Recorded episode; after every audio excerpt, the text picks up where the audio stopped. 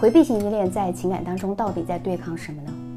其实回避型依恋在情感关系当中一直给人的感觉是潜意识当中啊有一种跟关系对抗的情节，就是有一种爱而不得的心酸感受。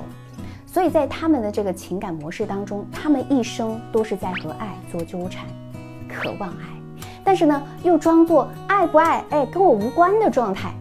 他可能是真的知道你爱他。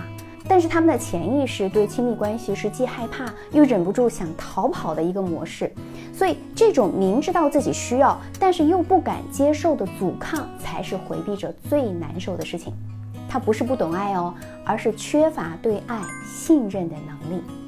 比如说，原生家庭的养育模式会使得他们期盼爱，但是呢，又要靠达到一些外部条件才能够赢得爱的时候。比如你能够满足我的需求，我就爱；如果达不到我的要求，那我就不爱你了。那么在这样的一种环境下成长，他就会形成一种自我认知。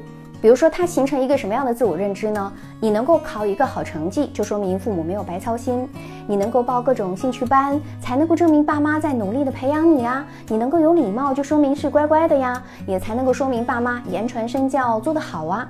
这其实是在用你的行为来证明他们是优秀的父母。那么这种行为在心理学上叫做工具化。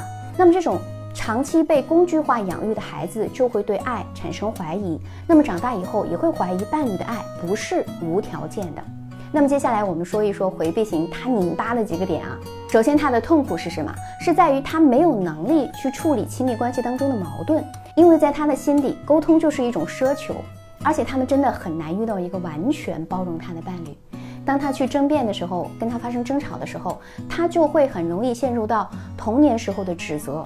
当伴侣跟他说：“你为什么不能好好跟我沟通呢？”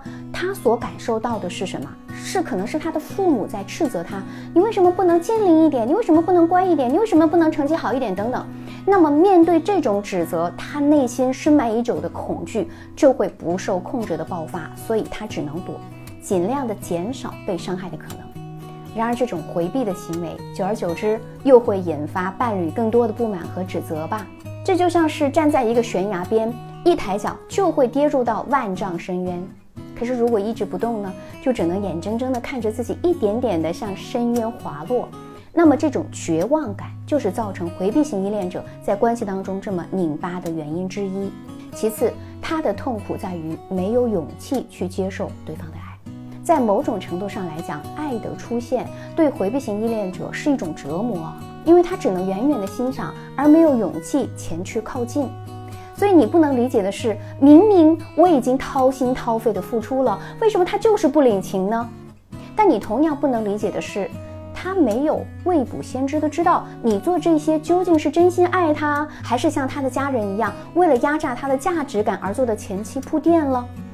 当他在面对这份爱的时候，他他会怀疑你哦，而在怀疑的过程当中呢，他又会开始攻击自己，认为是自己辜负了，所以他的痛苦就来源于没有力量支撑起完整的自我，曾经经历所遭受的压迫，那从根本上是改变了他的一个自我系统，那渐渐的他就会从害怕被爱变成了自认为不需要爱，这就是一种合理化的心理防御机制，这是因为。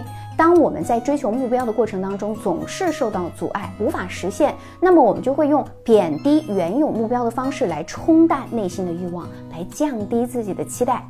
他幻想着，只要我不再渴望爱，我就不会受伤，那我就可以变成一个更加坚强的人。这就会使得他只能够蜷缩在自己的世界里，会拒绝一切的光和热。但是呢？也只有勇敢地戳破这层幻想的泡沫，他才能够真正的感受到爱的美好啊！那如果你的伴侣也是回避，你现在对于他们的表现无所适从，可以和我们来聊一聊。我是小资，关注我，影响千万女性，收获幸福。